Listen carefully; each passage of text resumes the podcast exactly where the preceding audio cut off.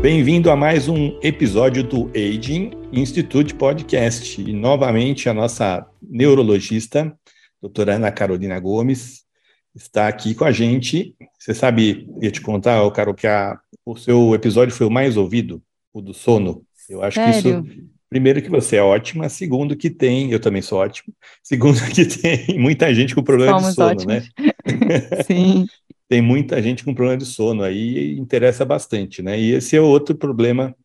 Hoje nós vamos falar sobre um problema que são as demências, né? E como prevenir as demências. E isso também é outro, outra coisa muito importante. Cada vez a gente tem algum parente, algum conhecido, né? Ou tem demências, ou Alzheimer, ou outro tipo de demência, e a gente se preocupa, né? Em chegar, né? A gente quer chegar no 100, né? Mas tem que chegar fazendo as nossas coisas. Esse é o nosso objetivo, com saúde, com a cabeça boa, né? Dando bronca nos filhos, dos netos, né? Ter com capacidade disso, e não eles cuidando da gente e mandando na gente, né? Se Deus quiser. Amém, mas, amém. Né, mas isso aí também é uma coisa que bast preocupa bastante. A gente ouvia, quando eu era mais novo, a gente ouvia pouca gente que tinha sobre essa história de demência, tudo. Tinha as pessoas que eram doidinhas, né? A gente ah, essa pessoa tem problemas é, psiquiátricos, mas não era demência, né? E cada vez mais está aparecendo, né? E eu vi o, o que você preparou, realmente preocupa mesmo. Tudo isso que pode acontecer, pode levar à demência, tudo, a gente é, realmente tem que se cuidar e se preocupar e se e prevenir. Né?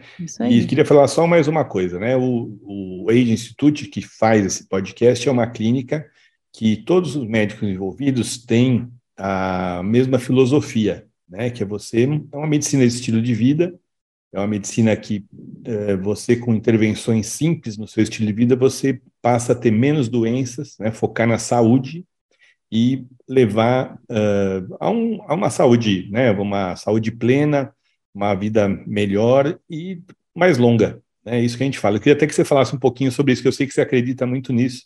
Você fala sempre disso, né, da medicina desse estilo, primeiro de tudo. Perfeito. É, a medicina do estilo de vida é minha paixão atual. Eu descobri a medicina do estilo de vida com esse nome meio estranho, meio etéreo, mas que na verdade é uma medicina baseada em evidências é, que visa facilitar a adesão a, a, medidas de estilo de vida saudável.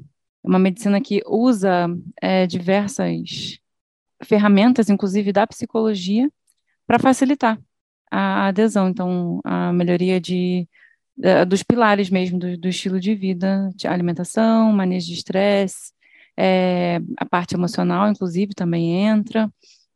Então, que a gente coloca como pilar social, né? Interação social, enfim. É, atividade física e manejo de estresse. é sono. muito interessante. e o sono, Oi? que é a sua especialidade, o né? Sono, exatamente, o sono, exatamente, né? exatamente. É, e é muito interessante, assim, a gente ver que as pesquisas científicas estão todas indo para esse lado, né? Então, há um tempo atrás, a gente tinha, na faculdade, a gente aprendia a tratar as doenças só, né? Hoje em dia é obrigatório que o estudante de medicina tenha pelo menos uma noção de que ele pode fazer muito mais pelo paciente, de que o paciente ele tem que ser visto como um todo, e não como uma doença. Então... É interessante, né? Até você vê, né? A, a primeira especialidade que falava sobre isso, né? É a cardiologista, cardiologia. Mas depois que a pessoa infartava ou né, tinha um AVC, tal, o que, que ele tem que fazer? Parar de fumar, fazer exercício, se alimentar bem, parar de comer fritura, aquela história toda que saiu desde o do meu tempo da faculdade, que tem 40 anos, né? A gente escuta isso, mas depois que o cara infartou. Se você fizer antes, né, é exatamente o contrário. Né? Essa doutora Larissa, né, que a gente também é da nossa equipe, ela sabe muito bem disso. Tudo isso que você faz, você previne as doenças. Não adianta depois o cara fez uma cirurgia, né, aquela do zíper, né, abriu, fez uma ponte de safena, ponte mamária, fez, um, né, fez um, uh, uma revascularização aí, aí ele vai fazer exercício. Né? Então, é uma reabilitação da vida. Né? Se você Sim. prevenir, é muito mais, é lógico, demora, eu diria que você perde uma hora do seu dia, né? que para fazer isso, ou você ganha uma hora do seu dia porque você está prevenindo, está ganhando saúde, que você podia depois ficar horas no seu médico, no internado e etc. Então, isso é um investimento, né? Um investimento, sim, desde do exercício até se cuidar. Mas é interessante é... trazer esse lance da cardiologia, porque os primeiros trabalhos que mostraram um impacto muito forte da mudança de estilo de vida em doenças foram cardiológicos. Tem um que é um clássico, que a pessoa, metade de um grupo foi submetida à, à colocação de stent, então, e uma outra metade é, foi submetida a, a, um, a um protocolo de estilo de vida bem estrito, com, com fornecimento da dieta, sabe, com é, monitorização da, da, da adesão a, aos, aos pilares é, de estilo de vida. E os pacientes que adotaram um estilo de vida tiveram um desfecho melhor em cinco anos do que aqueles que colocaram estente. Então, na cardiologia, é, isso começou antes mesmo, mas agora é, tem trabalho com tudo que você pode imaginar.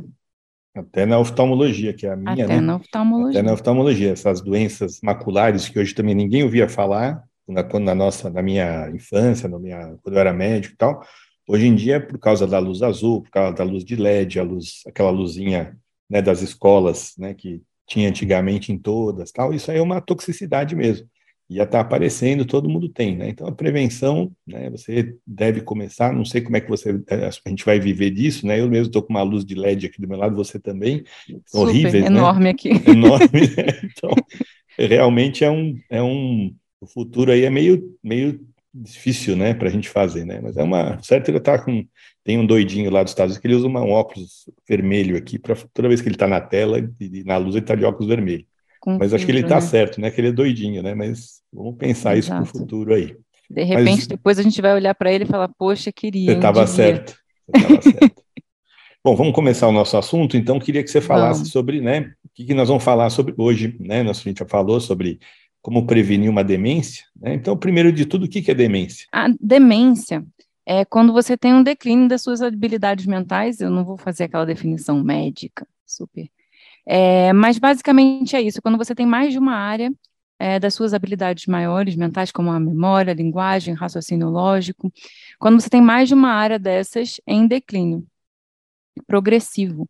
A demência é uma doença degenerativa, portanto, ela sempre piora e ela não tem cura. A gente não consegue é, fazer com que a pessoa volte passos atrás quando a pessoa já tem uma demência. O nosso tema, né, de doença de Alzheimer, é muito, muita gente confunde. Mas será que eu tenho demência? Será que eu tenho doença de Alzheimer? Na verdade, a doença de Alzheimer é a principal, a maior causa de demência. Então, a doença de Alzheimer é uma demência certo? Uma demência com características aí específicas de deposição de umas proteínas anômalas no cérebro que atrapalham o funcionamento do cérebro. Mas ela é uma das causas de demência, né? A principal, no caso. E ela é frequente, né? Chega a 10% depois dos 65 anos. Exatamente. É incidência muito, muito é grande. Você pensar aí, grande. Né? a gente quer durar mais que 65, mas um em 10, né? E acho que Exato. ficando mais velho aparece mais é, Aparece dos 70, mais. 80, mais frequente. Aparece mais ainda, exatamente. A porcentagem, então, vai aumentando conforme as décadas vão passando. E ela aparece quando, assim? Você acha que a pessoa que vai ter com 65 ter a demência, quanto tempo antes já começa a aparecer? A doença de Alzheimer, falando da doença de Alzheimer, tá? Especificamente, ela, na verdade, já começa a ter, a, a gente já começa a ver alterações nessas tais dessas proteínas pode até 20 anos antes. Então, existe a possibilidade da gente fazer diagnóstico muito tempo antes hoje em dia. A gente não, não, não faz isso por motivos de, de que a gente não tem um tratamento efetivo, medicamentoso, né? A gente tem tratamento efetivo, que a gente vai conversar sobre ele, né? Que é a prevenção, principal tratamento hoje em dia mas a gente não tem um tratamento medicamentoso que vai com certeza parar a doença. Então, apesar da gente já ter alterações, é, antes, muito tempo, muitos anos antes, a gente, é, a gente sabe que a gente não tem é, um remédio, então a gente não fica buscando esse diagnóstico. Eu gosto de bater muito nessa tecla, porque é muito Sim. comum chegar paciente pedindo. É mais frequente nas mulheres, né? Por incidência ou porque as mulheres duram mais? É mais frequente nas mulheres. A gente não tem muito essa resposta, não, mas parece tá. que é mesmo mais frequente nas mulheres. Tá. A diferença é, é, grande, não é pequena. E, e você, é, você consegue fazer um diagnóstico genético né? Eu sei que, eu sei que o seu também é uma área bem, estou te perguntando antes, né? Mas você fazer um teste genético que tem aquelas, aqueles marcadores, né? Que sugerem que a pessoa vai ter. Como é que funciona isso aí? Você, você pede, é. quando você pede ou não pede, como você está falando, mais jovem, às vezes é melhor a gente não, não pedir, né? É, então, a gente tem alguns genes que a gente considera de alto risco. Quando a pessoa tem esses genes presentes, a chance dela ter, inclusive, uma manifestação clínica.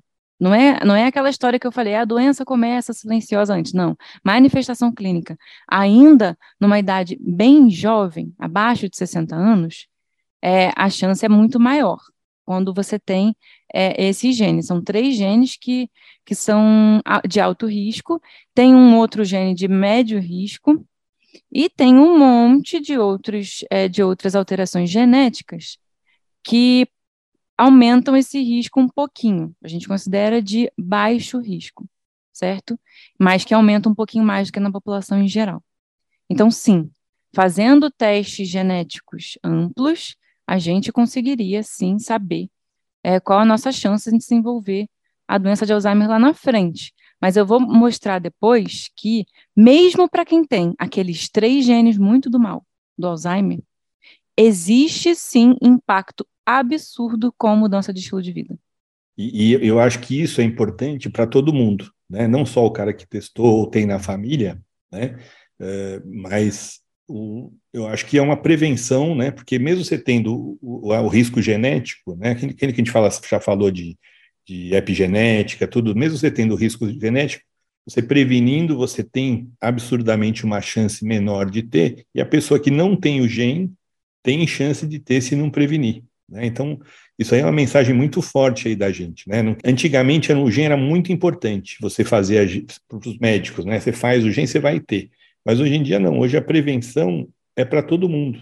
Né? Isso que a gente vai falar hoje, né? Como prevenir essa, essa demência, o Alzheimer em si, e as outras demências que são degenerativas também.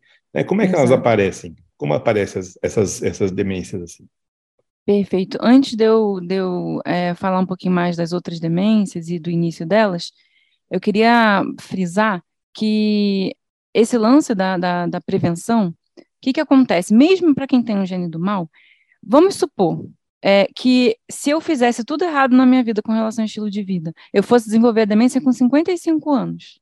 Se eu fizer tudo certinho e conseguir postergar o início dessa demência para 75 anos, eu, eu poderia até falecer de alguma outra coisa antes, certo? É verdade. O Alzheimer é uma das principais causas de morte também, né? Sim, Por causa tá dessa, entre as 10 mais. Entre as 10 mais. Essa perda de de funções até, né? Porque não é só o funcionamento mental, né? Todo o controle, né, de esfíncteres do, do, do, organismo, tudo, é uma coisa bem, bem profunda. E quem tem na família, quem acompanha alguém é uma, é uma tristeza, porque é uma pessoa que você conheceu é, super forte, super ativo, tal, de repente é um, é um chega um vegetal, né? Chega uma pessoa Exato. um corpo, né? É muito Exato. Triste. Muito importante essa sua colocação, até porque o impacto que uma pessoa com Alzheimer gera na família, o estresse que isso gera, sabe, é muito grande. Então, é uma questão de saúde pública, eu diria até, porque o aumento é muito grande. Teve um aumento absurdo, mais de 100% de aumento o cuidado né, é muito caro, as drogas são muito caras, você, muito. Né, você cuidar da pessoa, se, se é da família, você você não pode trabalhar, você tem que contratar uma cuidadora, é um, é um cuidado como é um cuidado como bebê, né? Que você tem exato, só que de exato. 70, 90 quilos aí, né? Exato. É bem difícil. E mexe com questões antigas das pessoas, culpa, é, é bem complicado. Bem complicado mesmo, é um estresse muito grande. E aí, respondendo só a primeira pergunta, sobre como começam as demências, o que causa, enfim. A gente tem uma gama muito grande de causas de demência, é, mas dentre as principais, a gente tem as causas vasculares, como o AVC, por exemplo, é uma causa.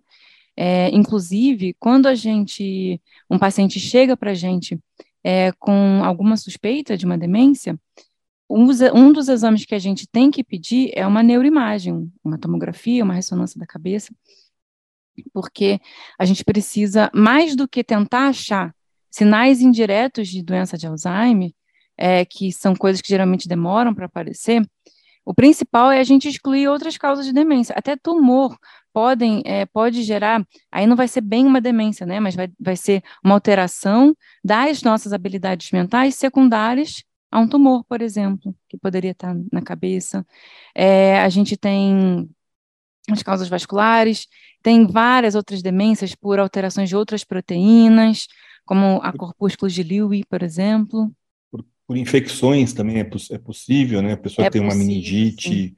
É meningite até viral às vezes, né? Também é pode possível, acontecer. sim. É possível sim. Aí a gente, a gente nem sempre vai usar o termo demência, né? Porque nem sempre vai ser uma doença degenerativa, progressiva, daquele jeito. Mas sim, a gente pode ter comprometimento completo das nossas habilidades mentais é, por outras causas assim. Alteração, o nosso, o nosso cérebro não, é, não, não, não mora no, numa nuvem, né? Então, ele depende dos outros órgãos. Se a gente tiver um, um, fígado que falhou, se você, quem conhece uma pessoa com uma cirrose mais grave, já viu uma pessoa com encefalopatia hepática? Já. Exatamente. Já viu que ela tem um quadro de uma deteriora, deteriora, deteriora, eu tenho dificuldade de falar essa palavra, gente. Deteriorização. Isso. é terrível, terrível, é. terminal. Uma pessoa com um acometimento renal grave, uma pessoa com um acometimento cardíaco muito grave.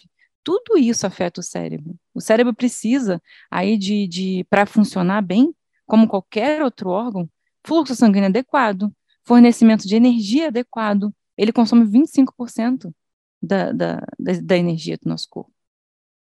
Então, ele precisa de tudo isso bem direitinho, oxigenação. Então, o pulmão tem que estar bem também. Essa, essas substâncias amiloides, você falou uma coisa que eu não sabia, né? É, é realmente, ela só aparece numa fase mais tardia para você fazer o diagnóstico, ou pode não. ser que você tenha é, amiloide não seja Alzheimer, ou aí é mais sugestivo? Como é que a gente vê essa parte? Isso aí, estou te perguntando como, como leigo. A proteína beta-amiloide é, e, a, e a tal, né, alteradas, elas, a proteína, essas proteínas, não é que elas são, é, elas estão presentes no nosso cérebro, né? Então, elas não necessariamente, é, se não tiverem anômalas aí, com, mal formadas, enfim, com problemas acumulando é, de maneira desordenada, elas não necessariamente vão causar o problema. Mas, quando elas começam a acumular, elas começam a atrapalhar o funcionamento cerebral, cada uma do seu jeito. Tem como a gente ver isso muito, muito, muito antes da, do quadro clínico começar. Inclusive, a gente tem como medi-las fazendo punção lombar, vendo no líquor. Já existe como a gente verificar é, a presença dessas proteínas num estado anômalo também, através de um, uma cintilografia, é, de um exame de, de, de, PET, então com essas proteínas marcadas. Isso daí não é comum da gente fazer, ainda mais aqui no Brasil. Mesmo nos Estados Unidos, até onde eu sei, isso não, é, essa neuroimagem não era coberta. O líquor é coberto por alguns é, por alguns planos lá nos Estados Unidos, até onde eu sei aqui no Brasil também ainda não é coberto, tem que pagar particular, mas não é caro o líquor.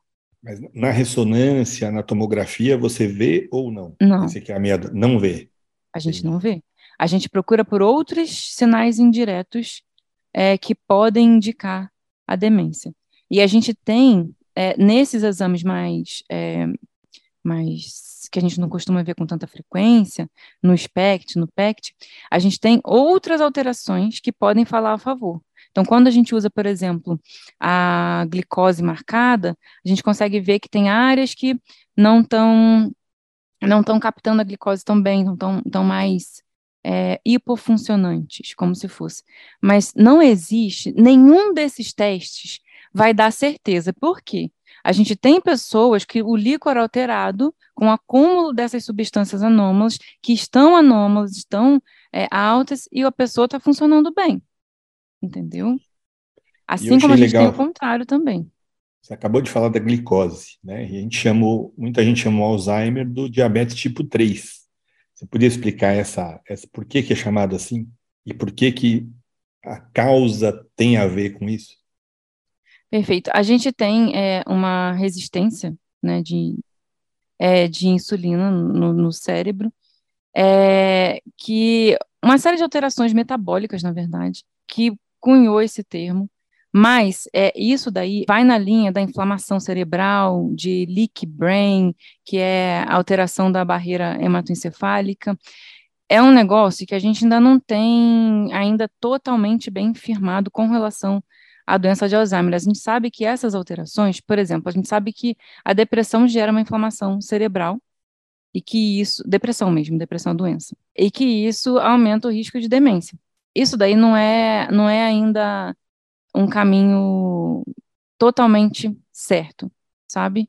Por exemplo, a gente, para a gente falar assim, ah, é, então aquela pessoa está com, tá com demência, ela tem com certeza doença de Alzheimer. Por que, que eu quero frisar nesse lance? Porque a gente usa esse termo, doença de Alzheimer, para quem patologicamente, a nível de fisiopatologia, tem alteração dessas proteínas. E quando a gente fala de demência como um termo maior, aí sim, a gente pode começar a falar mais de alterações metabólicas cerebrais, a questão do sistema linfático, que é muito importante, que é um sistema de lavagem cerebral, de metabólitos, que ocorre primariamente no sono, basicamente só no sono.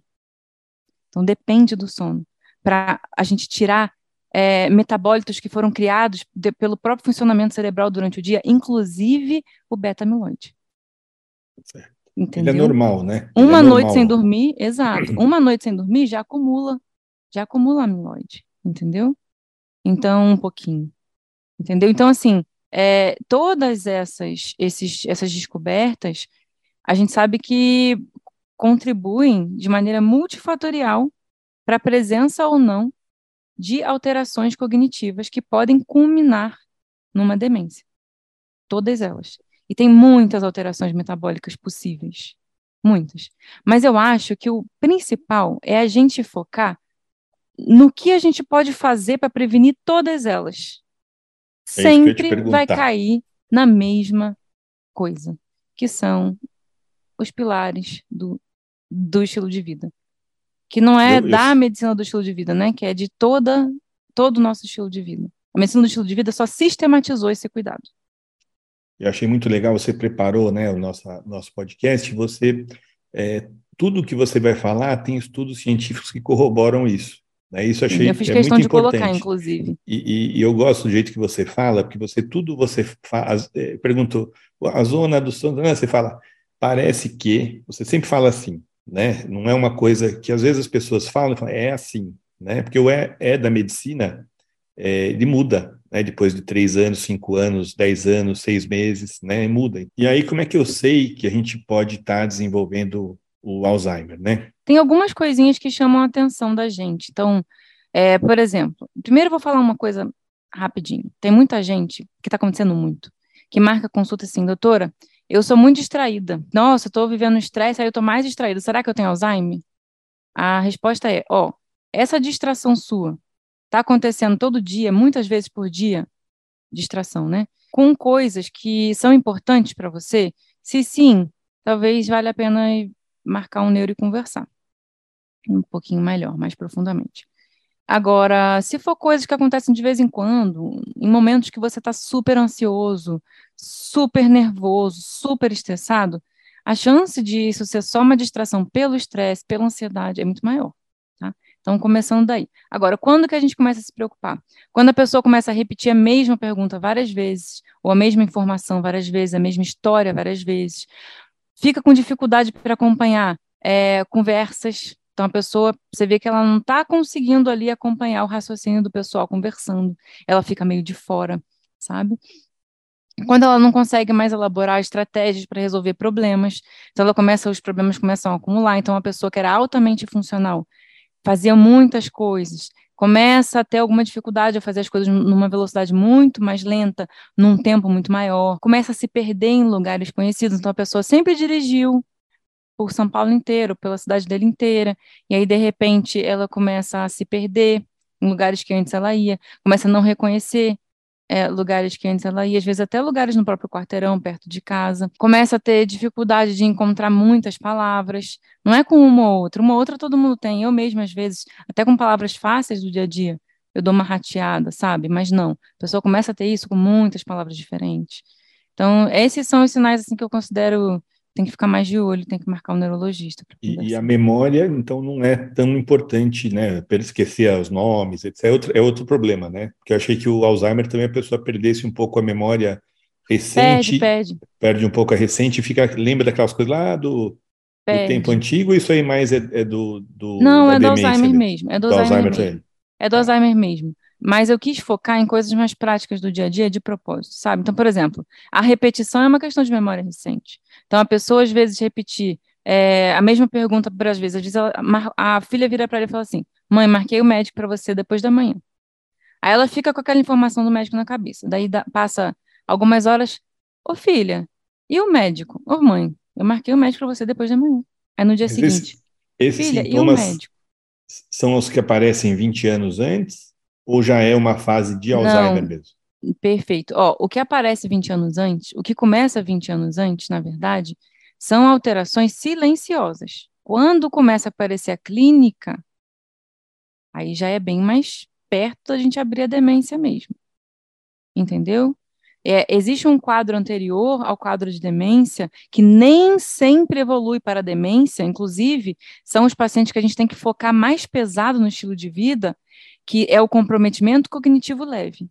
A pessoa começa a ratear nas habilidades mentais superiores, memória, linguagem, é, funcionamento é, de tomada de decisões, funcionamento executivo, que a gente chama de planejamento. Então, a pessoa começa a ratear, geralmente em uma dessas áreas, mas ela consegue continuar levando a vida dela. Isso é o comprometimento cognitivo leve, certo? É. Aí a gente já diz que tem quadro clínico, que começa muitos, muitos, muitos anos antes, décadas antes, é, são as alterações silenciosas que vão culminar nesse quadro clínico, depois. É, então, é, exatamente o que a gente falou, vamos para o estilo de vida, vamos fazer tudo que a gente vai falar daqui a pouquinho, né? exato, né? Exato. E realmente prevenir o, o, o, a pior, o pior. Prevenir a né? instalação né? da demência mesmo, que é quando a parte da, do funcionamento da pessoa, a pessoa não consegue mais funcionar normalmente ela começa a ter prejuízos no dia a dia dela. Entendeu? Dependência, né? Dependência que é o que ninguém gosta, né? Exato.